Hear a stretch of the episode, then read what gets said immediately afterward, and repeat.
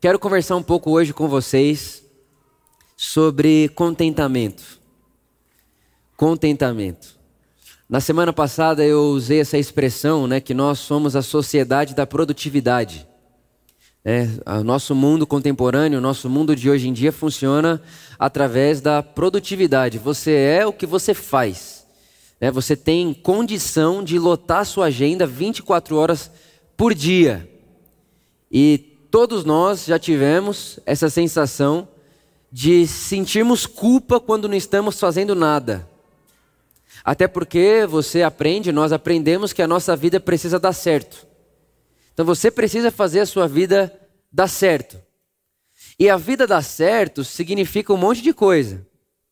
É, geralmente tem a ver com estabilidade financeira, geralmente tem a ver com promoções no trabalho, geralmente tem a ver com família é, é, é, bem estruturada, aquela imagem de família né, que a gente tem como tradicional.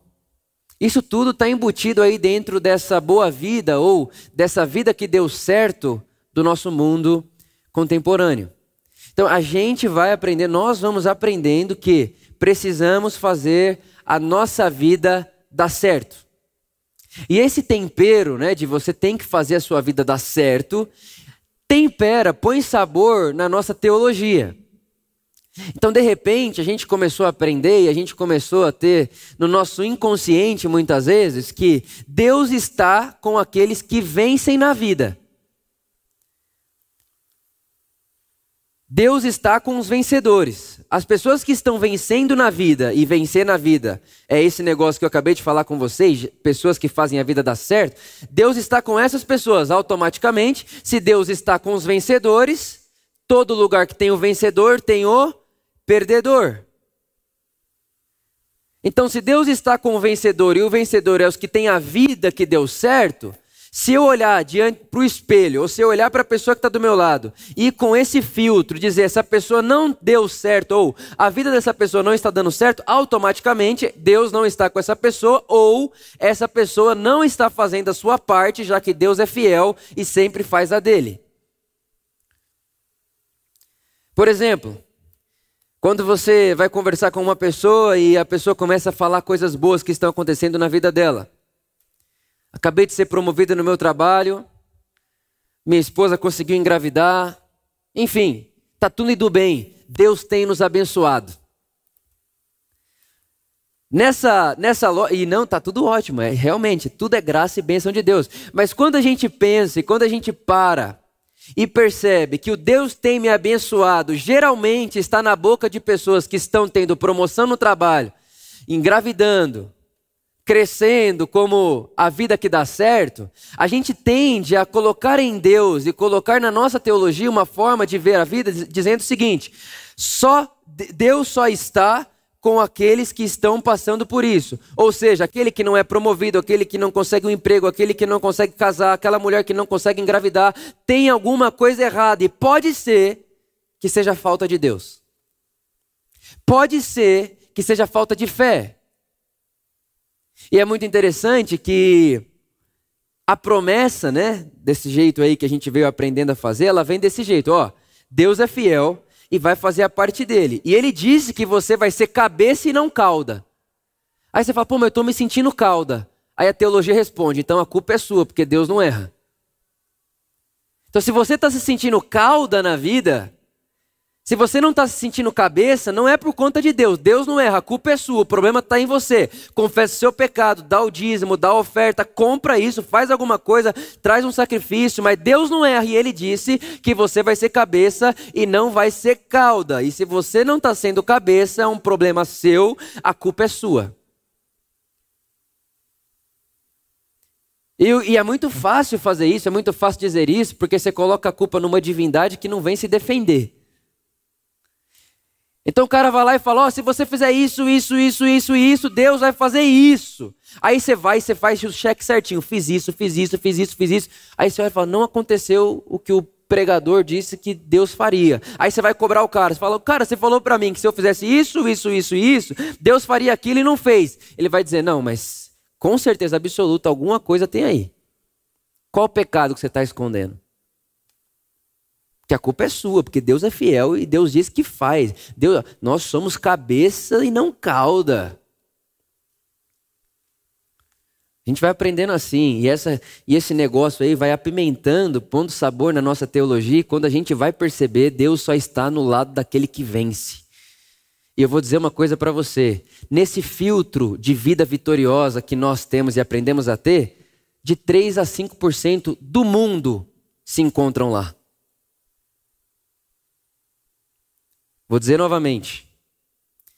Esse tipo de vida esse filtro de vida que a gente aprende como boa vida, vida que deu certo, esse tipo de vida que a gente aprende que é a vida que deu certo, de 3 a 5% no mundo alcançam esse lugar. Eu não estou falando de ser milionário, não, tá? Estou falando de não ter conta, de não ter dívida, de ter um casamento bom, de ter filho, de ter. Cinco, eu estou indo assim um pouco mais do que deveria. 5%. Ou seja, Deus está do lado desses vitoriosos. E o resto do mundo? O resto do mundo está lutando, está fazendo, está tentando fazer para que chegue lá nos 5%, para que chegue lá nesse negócio da boa vida. Porque a gente tem que vencer no mundo. A gente tem que vencer no mundo. Porque o povo de Deus é cabeça e não cauda. Só que o evangelho de Jesus, o caminho de Jesus, não é uma escada para que se vença no mundo. Andar com Jesus não é vencer no mundo. Andar com Jesus é vencer o mundo.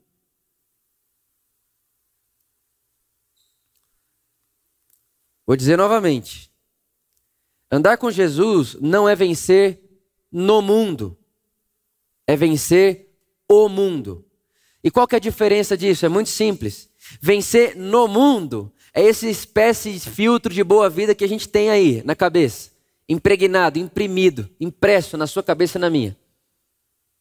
Pela cultura, pelo nosso mundo, pelas coisas que nos odeiam. Vencer o mundo é o que o apóstolo João vai dizer. Vencer o mundo é não entrar nesse sistema de soberba. O que é o mundo? É soberba da vida, ganância e paixão da carne. O Evangelho é um caminho para que vençamos isso, para que não tenhamos, para que andemos num mundo soberbo sem nos tornarmos soberbos. O Evangelho é a nossa vitória para que, passando por um mundo cheio de ostentação, a gente não se torne isso daí que eles são, que o mundo se tornou. Então, andar com Jesus não é vencer no mundo, é vencer o mundo. Então a gente precisa recalcular ou desfazer, arruinar aquilo que nós tínhamos como óculos de boa vida, de gente que dá certo, de vida que deu certo, e colocar em nós o óculos da maneira como Deus vê alguma coisa dando certo ou errado. Se nós olhássemos a vida, por exemplo, do apóstolo Paulo, a gente ia falar: esse cara deu errado, a vida desse cara deu errado. Irmãos, Paulo, ele trabalhava no sinédrio. Muito provavelmente, pouco se fala sobre isso, mas Paulo, por trabalhar no sinédrio, provavelmente tinha esposa. Mas ele não termina a vida dele casado. O que aconteceu com ela?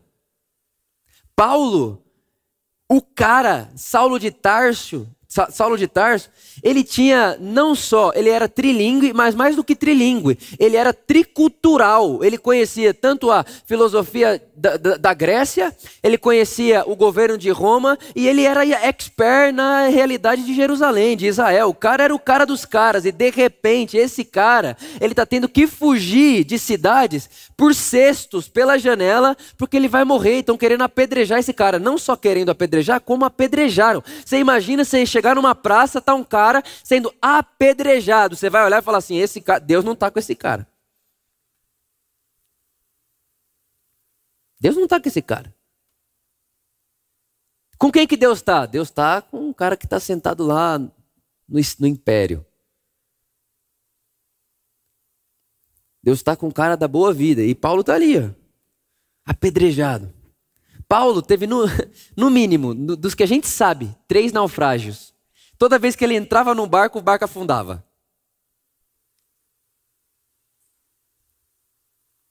Aí você sai para fazer uma viagem, o pneu fura. Você sai a segunda, o pneu fura. Na terceira, você fala: Deus não está comigo. Porque a gente aprendeu a colocar Deus num sucesso infantil, ilusório e desse mundo.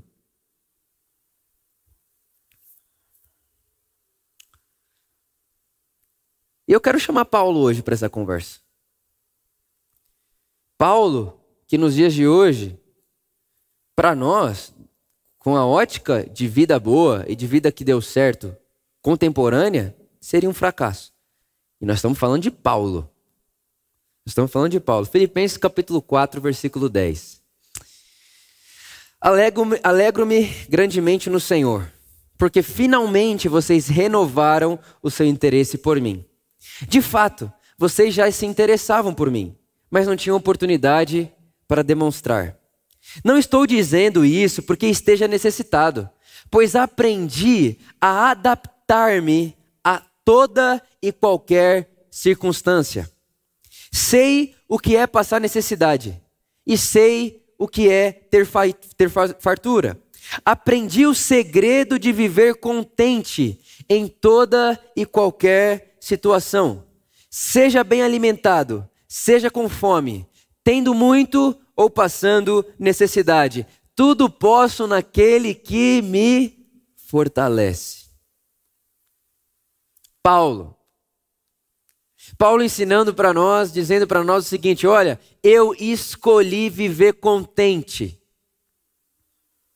Eu escolhi aprender o contentamento. E a primeira coisa que nós aprendemos aqui, irmãos, é que na vida nós temos que escolher que tipo de vida queremos aprender. Porque você pode aprender a ser um reclamão, você pode aprender a ser um ingrato, você pode aprender a ter essa ótica aí de um Deus que ele dá um esse, esse Deus que dá esse sucesso para um e não dá para o outro. Você pode aprender a ler uma viagem que o pneu não fura é a viagem que Deus está, e a viagem que o pneu fura, Deus está querendo dizer alguma coisa. O dia que o meu barco não naufraga, Deus está comigo. O dia que o barco não naufraga, Deus que naufraga, né, que ele afunda, Deus me abandonou ou está querendo punir meu pecado. Você pode aprender. A verdade é que você vai viver a vida que você escolher aprender. Tudo é aprendível. Inclusive, o ser humano é completamente adaptável. Completamente. Completamente. Nós somos seres adaptáveis. O ser humano se adequa. O ser humano se adapta. Então a primeira coisa que Paulo está dizendo é: eu escolhi viver contente. Eu escolhi. Eu peguei para mim o controle das minhas emoções e da minha vida e disse: eu vou viver contente, eu vou aprender esse negócio de contentamento. E ok, eu quero viver contente, mas o que é contentamento? O que é estar contente, né? Eu não sei se você já experimentou isso, mas eu já algumas vezes, as pessoas chegam em, em mim e em você também, essa pergunta acontece todo dia, e diz para você: e aí, tá tudo bem? Aí você pensa: tudo é muita coisa. Mas você vai falar para a pessoa: tudo é muita coisa? Fala: tá tudo bem. Sim ou não? Quem já passou por isso? Tá bom. Aí tem, tem um outro dia que a pessoa pergunta: e aí, tudo bem? Aí você diz: Não, hoje está tudo bem. Hoje está tudo bem. Mas tem dia que a pessoa diz: Está tudo bem. E você pensa: Não está nada bem. Não é mais que tudo é muita coisa aqui, não está nada bem. Mas você diz o quê? Tudo bem. Está tudo bem. E eu comecei a me incomodar com isso. Eu comecei a me incomodar que toda vez que todo mundo pergunta, tá tudo bem? Você fala, tá tudo bem. E às vezes não está tudo bem. Eu comecei a me incomodar tanto de fazer isso, tanto de ouvir isso das pessoas. Porque às vezes você, cara, você está bem? Estou bem. A gente viciou. Eu falei, eu preciso de uma outra resposta. Pelo menos para minha cabeça, pelo menos para meu coração. Eu preciso de uma outra resposta. E eu penso que se você chegasse em Paulo hoje e perguntasse, Paulo, tá tudo bem? Ele diria, estou contente. Mas a gente contente o quê? Está alegre? O que é estar tá contente? Está feliz? O que, está contente? Está triste? Ele diz, não, estou contente. Tá, o que, que é contente? Primeira coisa, essa palavra contente, que Paulo utiliza aqui é uma palavra grega que se, que, que, que uh, se pronuncia autarques, que significa autossuficiência. Preste atenção nisso. Os gregos utilizavam essa palavra para dizer para você que você se basta. Então, Vitor, você precisa ser contente, um grego dizendo, ok? Filosofia grega. Você precisa ser contente, e ser contente é ser autossuficiente. Seja autossuficiente, não dependa de ninguém. Não dê a ninguém parte de você de modo que essa pessoa destrua essa parte de você. Seja autossuficiente. Inclusive, se alguma das pessoas que estão perto de você, se ela morrer, tá tudo bem. Seja autossuficiente. Se você perder tudo, tá tudo bem, seja autossuficiente. É uma ideia de você se basta. É como se dentro do ser humano tivesse tudo que o ser humano precisa para se bastar. O que a gente sabe que não é uma verdade, porque se nesse momento você respira, não está chegando uma conta na sua casa todo mês do ar que você respira. Está chegando? Não está. Então você respira é favor. Você não é autossuficiente. Eu não sou autossuficiente. Nós só vivemos porque Deus nos empresta a vida. E esse é, essa é a sabedoria por detrás do que Paulo está dizendo. Ele utiliza a expressão grega de autossuficiência para dizer o seguinte: ó, existe um contentamento, mas não um contentamento de mim em mim mesmo. Mas existe uma forma de viver contente que é colocar no Senhor a minha força. Porque no Senhor eu posso todas as coisas. No Senhor e não em mim mesmo no Senhor e não para mim mesmo. Então, estar contente significa, primeiro, preste atenção, é uma pessoa estável, mas não é indiferente. Ser contente é ser estável, mas não indiferente. É ser estável porque você está tão certo e convicto da relação que Deus tem com você de amor, de graça, de filiação, que você não perde a paz. Porque a paz que Deus dá para mim e para você é uma paz que excede o entendimento. Mas você não é indiferente ao que está acontecendo à sua volta. É aquela diferença do termômetro e do termostato. O termômetro, ele só mede a temperatura ambiente. Então o termômetro, ele se adequa ao ambiente. O termostato não. Se você pegar o termostato e colocar lá 20 graus e esquentar a sala, o termostato vai abaixar a temperatura para 20 graus. Se você esfriar a sala e o termostato estiver funcionando, o termostato vai levantar e vai colocar a temperatura da sala para 20 graus. Porque você colocou 20 graus, ele vai levar para 20 graus. Uma pessoa contente é uma pessoa que ela sabe medir a temperatura da sala, mas ela não se adequa à temperatura da sala. Ela traz a sala para a sua temperatura.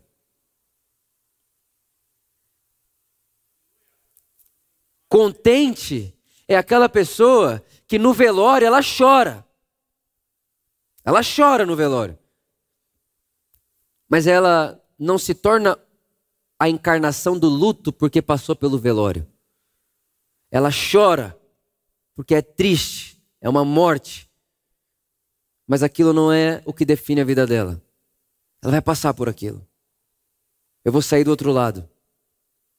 É Jesus chorando no velório de Lázaro, mas ao mesmo tempo que chora no velório de Lázaro, está multiplicando vinho no casamento. Por quê? Quando tiver que chorar, chora. Quando tiver que se alegrar, se alegre.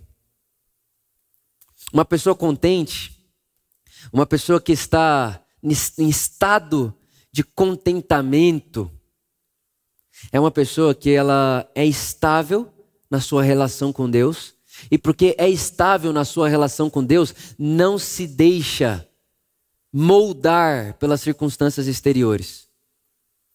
É uma pessoa que sabe que está diante de Deus. E que se diante de Deus eu sei quem sou e sei o que Ele é em mim e para mim, sou filho, filha, amado, amada de Deus, Ele está comigo. E obviamente que para estar nesse estado, eu não posso estar naquela lógica de se furar o pneu, Deus não está comigo, se o pneu não furar, Deus me ama. É um estado mais profundo de identidade, entende? Contentamento é ser estável, mas não indiferente. Essa é a primeira coisa. A segunda coisa que eu aprendo com essa palavra, com esse estado de contentamento, é que uma pessoa contente, ela está satisfeita.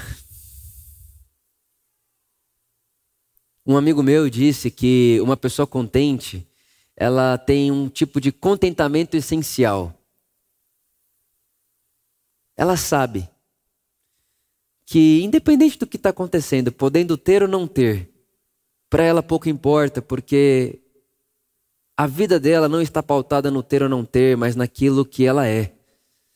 E ela experimentou, ela experimentou o ser da graça de Deus.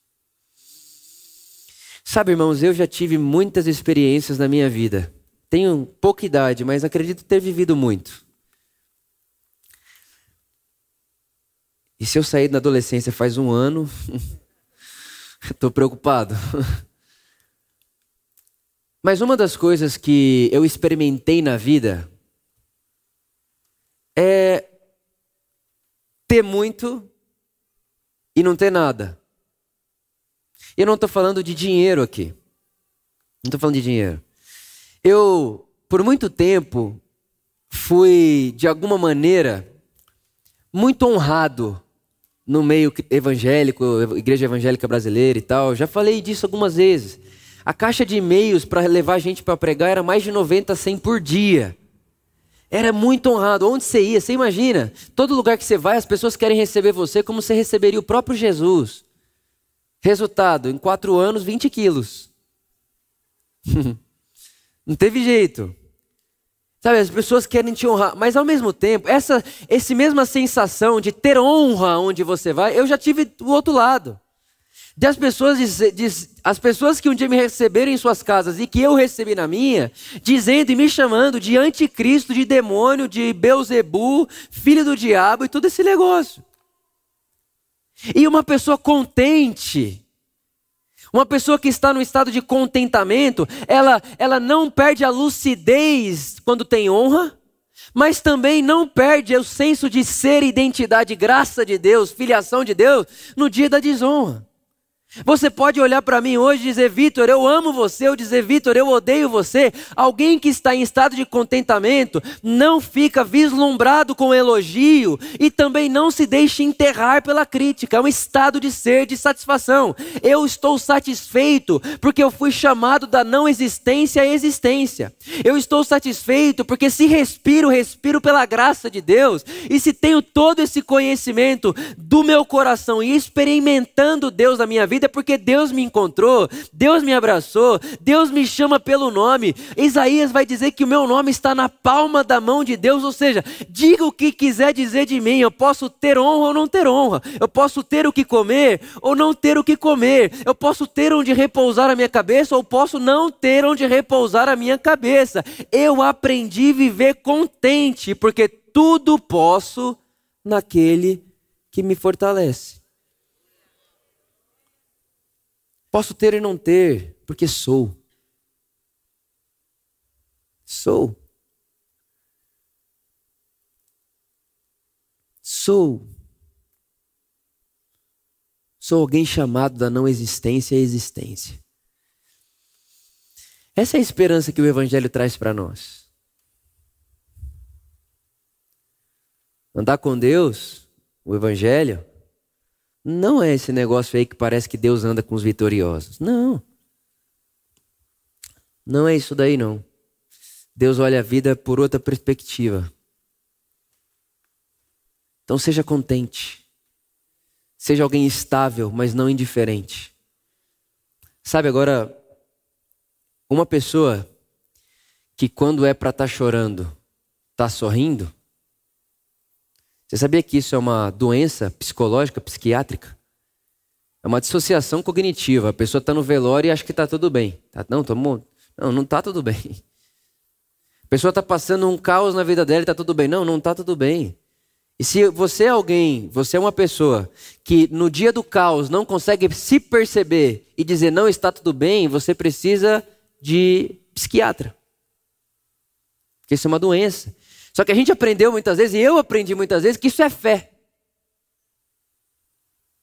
Que o homem da fé está sempre tudo bem. Só que eu acho interessante, eu imagino, eu vou pregar, hoje imagino, meu, meu sermão é sobre o homem da fé. Aí vou dizer, ó, você que é homem de fé aqui, hein? Você tem que estar tá sempre bem, porque a mulher lá, o filho dela estava morto, e quando o profeta perguntou, está tudo bem? Ela disse, está tudo bem. Aí Jesus está me assistindo, imagina.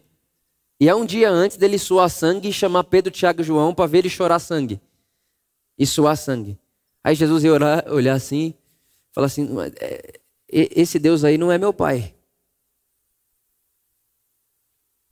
Porque amanhã vou precisar de chamar três amigos meus para me verem chorando, agonizando e suando sangue de tamanha angústia e tristeza da minha alma.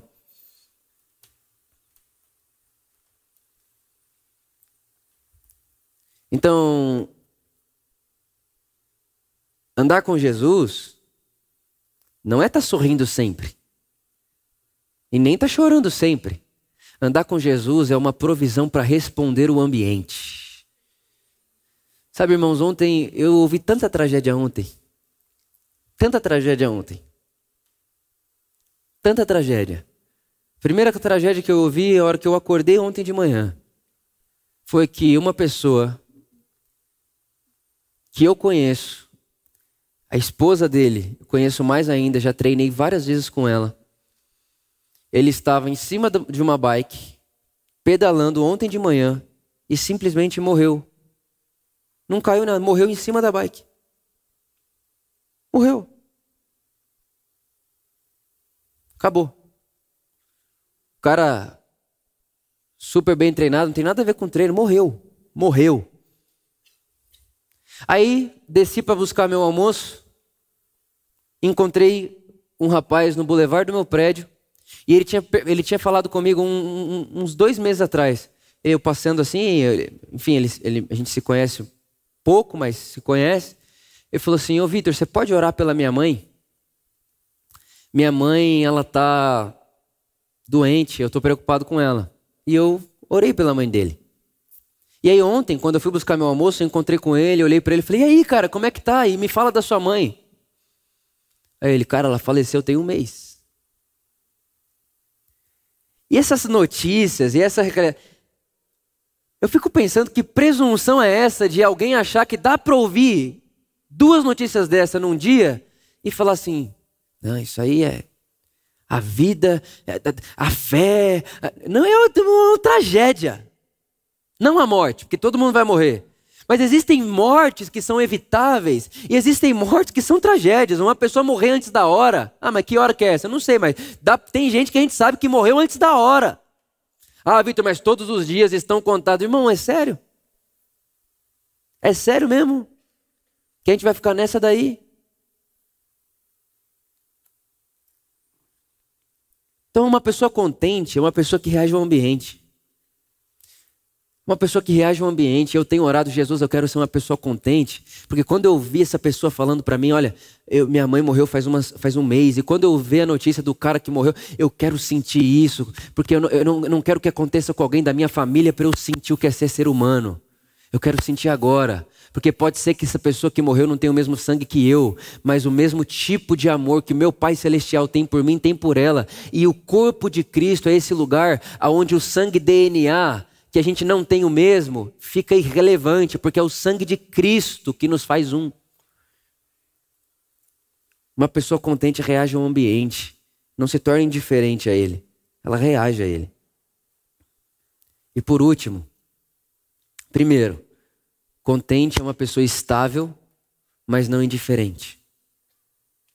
Como o termostato. Ele estabiliza, mas ele não é indiferente, ele precisa ir buscar a temperatura. Contente é uma pessoa que sabe chorar no velório e sabe fazer vinho na festa.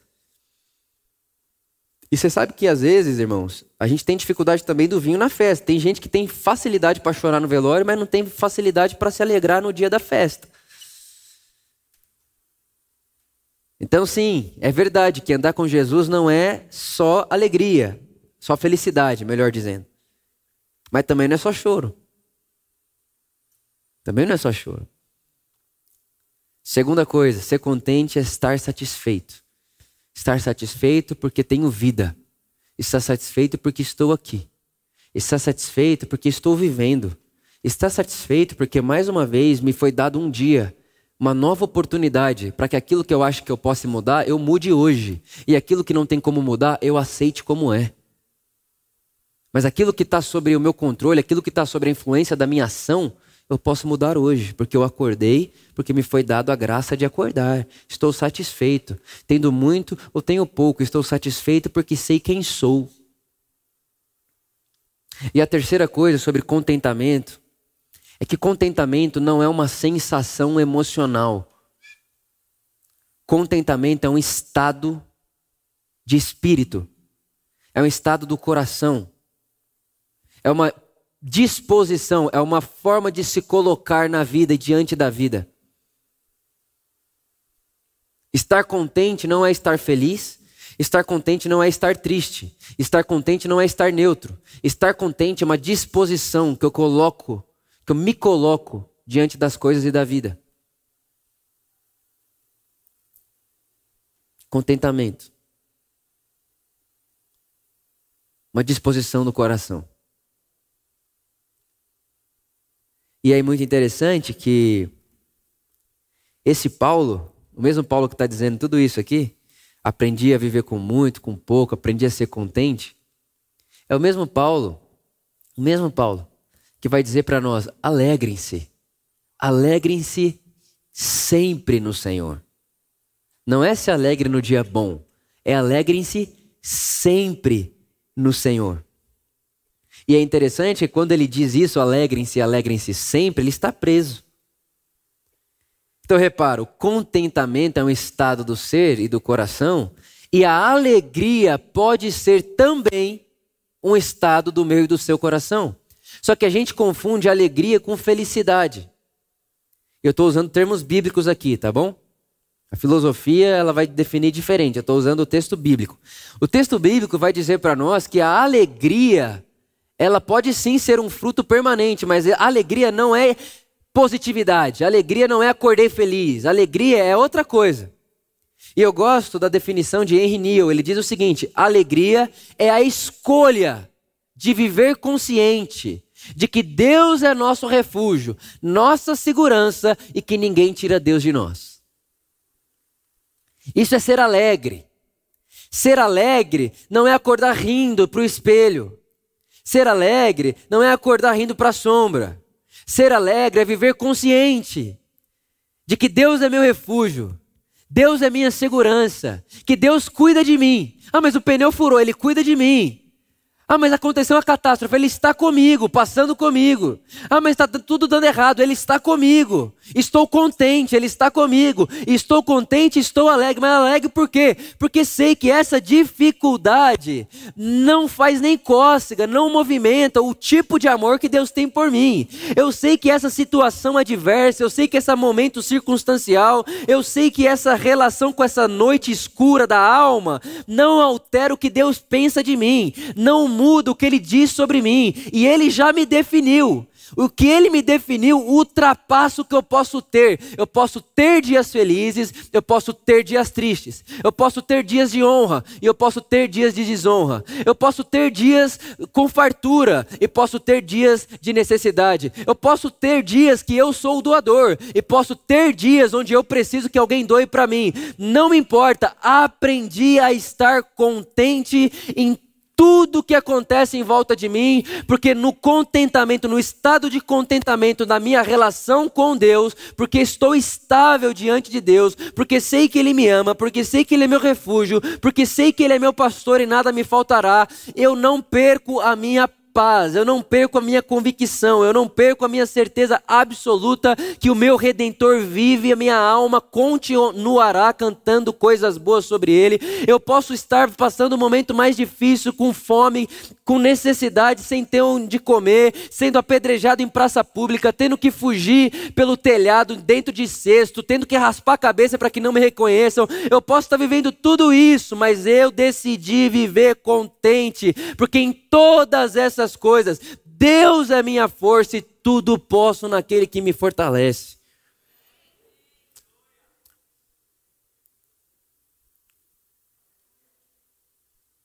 Sabe, irmãos, se tudo posso naquele que me fortalece, a gente aprendeu a colocar na, no vidro de carro, como sendo assim: eu posso tudo, eu posso ter tudo que eu quiser, Deus está me abençoando com tudo isso. Irmão, nada disso, Paulo está dizendo outra coisa.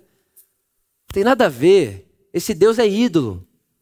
Esse tudo posso naquele que me fortalece. Paulo está pensando na praça pública apedrejado que ele estava. Paulo está pensando, está preso.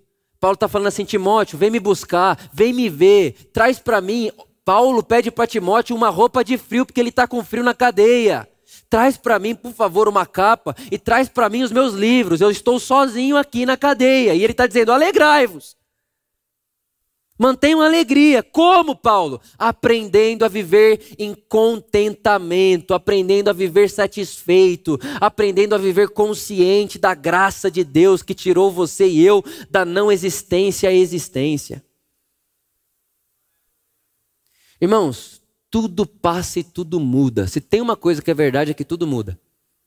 Estava conversando ontem com uma pessoa e essa pessoa disse para mim assim, Vitor, uh, na vida tudo que a gente aprende é que não dá para concluir nada, porque tudo muda. E é verdade. E quando ela falou isso para mim, eu me lembrei que tem uma coisa no nosso universo, uma coisa, uma coisa só, que é uma constante fixa. Isso no mundo matemática, ciência, enfim. Tem uma coisa só que é uma constante fixa, que é a velocidade da luz. Todo o resto muda. Tudo está mudando. Tudo. É um ecossistema gigantesco. Tudo está mudando. Tudo está mudando. No mundo, na criação, na natureza, tudo está mudando o tempo inteiro. Mas tem uma coisa que não muda nunca, que é a velocidade da luz. E não sei se você sabe disso, é por causa da velocidade da luz que não muda que nós estamos aqui, não viramos pó. Se a velocidade da luz mudar agora, a gente vira pó. Não só a gente, o universo. O que sustenta o universo é a velocidade da luz. E o que sustenta o universo é essa imutabilidade, é essa variável fixa. Ele, ele, ele permanece sustentado porque há uma realidade fixa que o mantém vivo. E essa realidade fixa no universo é a constante velocidade da luz. E da mesma forma que é a velocidade da luz, essa constante imutável que passa dia, passa noite, faça chuva, faça sol, essa constante que faz com que tudo continue vivendo e existindo, na nossa fé nós também temos uma constante. E a nossa constante não é dias de sol. A nossa constante não é dias onde tudo parece ir bem. A nossa constante não é ausência de morte e ausência de tragédia. A nossa constante não é que Deus me favorece todos os dias, ó, Deus tem me abençoado, Deus tem me abençoado, Deus tem me enriquecido. É isso que quer dizer Deus tem me abençoado na nossa teologia hoje.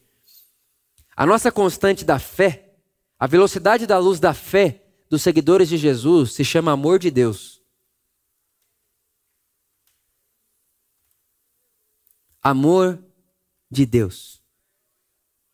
Estou bem certo, disse o Paulo, o mesmo Paulo que está conversando com a gente aqui hoje de manhã. Ele disse em outro momento, na sua carta aos Romanos: Estou bem certo. Ele está dizendo, não me resta dúvida. Ele está dizendo, não há do que duvidar. Ele está dizendo, isso aqui eu tenho convicção, a certeza. Essa daqui é a constante, fixa, universal, que não muda, que não passa. Qual é, Paulo? Estou bem certo de que nada, nem passado, nem presente, nem futuro. Estou bem certo de que nada, nem a morte, nem a vida. Estou bem certo de que nem anjo, nem anjo, nem demônio, nem principado, nem potestade, o Satanás pode. Qual o nome do Satanás? Não tem nada nesse mundo, nesse universo que altere, que mude, que interfira, ou que prejudique, ou que me separe do amor gratuito de Deus revelado a nós em Cristo Jesus. Eu aprendi que não tem nada que nos tira de lá, é a nossa velocidade da luz, é imutável, invulnerável, nada pode tocar naquilo, e Paulo vai dizer: e nessa verdade, somos mais do que vencedores. Repare, irmãos, é um mais do que vencedor, não porque tem um carro do ano, a casa própria, dois filhos, um cachorro e uma herança. Somos mais do que vencedores por meio daquele que nos amou. Ele está dizendo, Vitor, por amor, a sua vitória não é que todo dia na sua vida é sol do meio-dia. A sua vitória não é que não tem tempestade aí. A sua vitória não é que as coisas boas não só acontecem para você e as coisas ruins passam do outro lado, porque o Senhor é meu pastor e mil cairão a meu lado, dez mil a meu direito, mas eu não morro. Não me atinge, porque a minha casa é a casa ungida de Deus. Não, Vitor, a sua vitória é por meio daquele que te amou. Você é vencedor porque é amado, você é amado e por isso pode se definir como alguém que venceu o mundo e não no mundo. Venceu o mundo. O amor de Deus é a provisão para que eu vença o mundo, não no mundo. Então eu lamento muito, lamento muito, por todas as vezes que nós aprendemos a ver Deus de um jeito tão simplório e tão infantilizado que o transformamos em um ídolo inexistente, tão fútil. Tipo assim, Deus, Deus como a minha força de vantagem de passar na prova. Se eu passar na prova, Deus está comigo. Se não, eu vou fazer essa prova aqui para entrar no curso de engenharia. Se eu passar, é porque Deus quer que eu passe. Eu vou fazer essa aqui de, de direito. Se eu passar, Deus quer que eu passe. Tipo, Deus vai virando um, uma moeda. Cara ou coroa?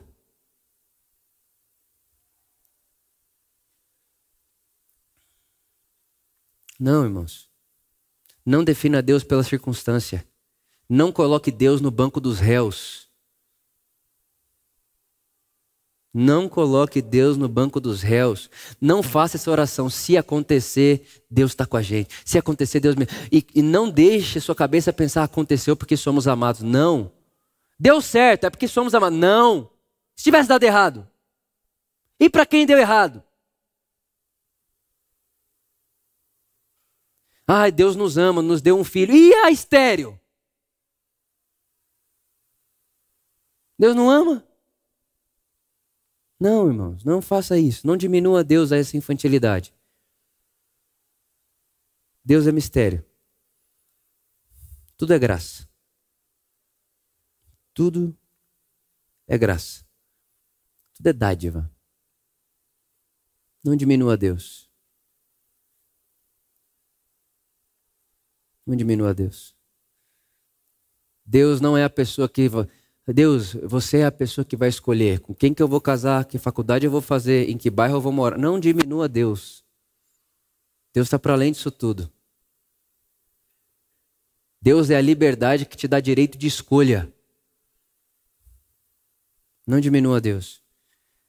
Viva contente. Viva contente. Próxima vez que alguém perguntar para você, ei, tudo bem? Você pode dizer, estou contente, estou em paz, estou no Cristo, Ele está em mim. Isso me basta, porque aprendi a estar contente em toda e qualquer situação. Por último,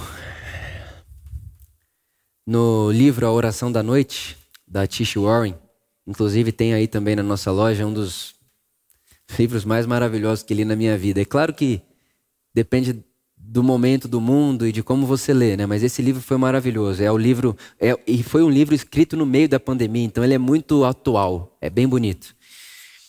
Ela diz que um dia um casal foi levar a filha que foi ser submetida a uma cirurgia de muito risco. Eles estavam entrando na sala do hospital. E quando eles estavam entrando na sala do hospital, a mulher, a esposa, parou a filha e o marido, olhou para o marido e disse: A gente precisa definir agora o que a gente pensa sobre Deus. Porque se a gente pôr essa menina lá dentro, sair para pensar o que a gente pensa sobre Deus, a gente vai falar: se ela viver, Deus é bom, se ela não viver, Deus não é. A vida pode não ser gentil com a gente. E aí a Tisha vai dizer no, no, no livro que eles se abraçam ali e dizem: Deus é bom. Deus é amor. Deus é bom. Deus é amor.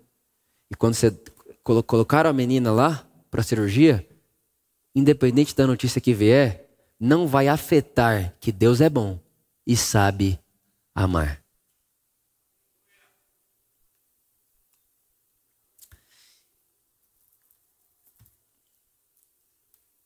Que haja uma consciência em mim, em você, em nós, de contentamento.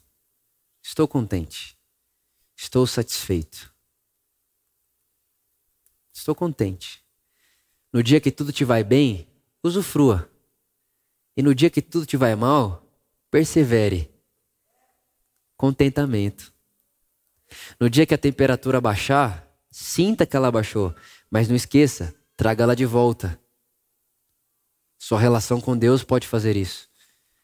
O segredo do contentamento não é disciplina. O segredo do contentamento não é meditação, por mais que eu faça e amo, inclusive. O segredo do contentamento não é, é disciplina de oração, de, de. Não. O segredo do contentamento é relação com Jesus. Porque eu tudo posso naquele que me fortalece. Andando com Jesus, Posso passar por qualquer que seja o vale de sombra e morte, mas não temerei mal algum, porque a tua vara e o teu cajado me consolam, e certamente que a bondade e a misericórdia me seguirão por todos os dias da minha vida.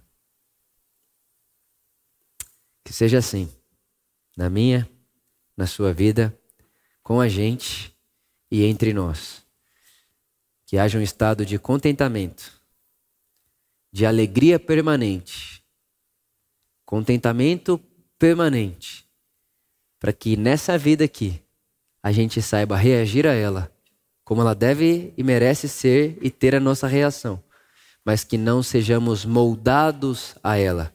E não só moldados à vida, mas que também não sejamos moldados ao sistema do mundo pensar, soberbo, ganancioso e cheio de paixão da carne.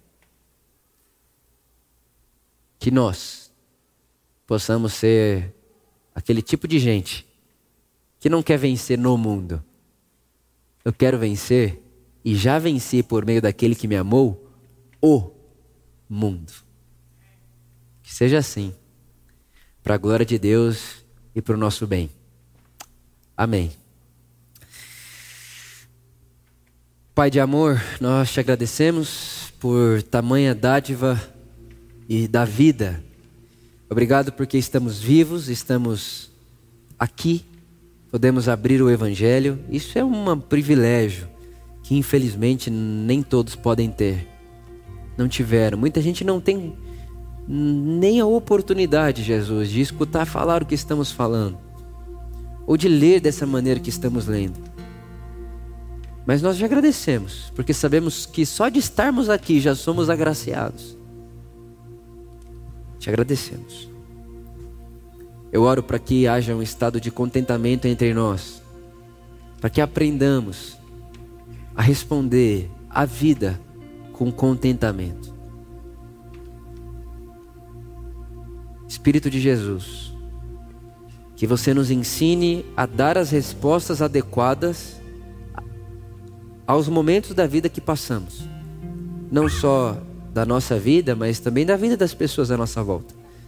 Espírito Santo, nós queremos sentir o ambiente de luto quando alguém nos falar do seu luto. Nós não queremos estar apático, indiferente. Mas nós não queremos que momentos difíceis nos tornem pessoas difíceis. Então nós queremos entender o que está acontecendo e sentir o que está acontecendo, mas sem se transformar naquilo passar por infernos existenciais sem infernalizar, sem se tornar uma pessoa infernal. momentos difíceis sem, se, sem nos tornarmos pessoas difíceis. Eu oro assim, por mim, pelos meus irmãos e por toda a igreja de Jesus, que vive, se movimenta e se reúne sobre a face da terra. Amém. Se você pode, se coloque de pé comigo. Desmond Tutu, esse bispo anglicano que muito me abençoa, inclusive, ele disse que a arte de caminhar com Jesus é passar momentos difíceis sem se tornar uma pessoa difícil. E ele vai dizer, ele faz até essa, esse caminho em seu texto. Ele diz: andar com Jesus é passar por um inferno, mas no meio do inferno você não está infernalizado de modo que você pode abraçar uma criança. Ou seja, momentos difíceis que não fazem de mim, de você, pessoas difíceis. É passar por infernos existenciais. Por exemplo, talvez você está aqui e você perdeu alguém. Ou não só perdeu alguém, mas perdeu coisas. Perdeu, perdeu. Talvez você está aqui e você está perdendo. É, se, é passar por momentos de perda sem se tornar perdedor. Entende? Porque no meio disso tudo você já é mais do que vencedor, porque Deus ama você. Eu oro muito, desejo muito que seja assim na minha vida, na sua vida, para que o grande amor de Deus, o nosso Pai, seja exaltado, visualizado, glorificado através de nós. E que se você está chorando, saiba, Ele enxuga suas lágrimas. Se você está sorrindo em alegria, Ele multiplica o seu vinho. Ele é esse companheiro. Esse, ele, esse, ele, ele é esse bom amigo. Afinal de contas, nós não queremos um Criador inexplicável, nós queremos um Criador perto, amigo. A gente não quer explicações, a gente quer Ele aqui. E Ele é esse bom amigo meu bom amigo, seu bom amigo, nosso bom amigo, nosso bom pastor, o nosso Pai. Amém. Vamos cantar a Jesus com esse desejo, com essa intenção e com essa predisposição de aprender. Escute, isso aqui que eu estou fazendo, orando por você, não é um óleo que cai na sua cabeça e agora, ah, eu sou contente. Não, é um aprender. Eu estou aprendendo. Nós estamos aprendendo. Que na minha vida e na sua vida hoje se inaugure uma sala de aula na vida de aprendermos o segredo do contentamento. Amém.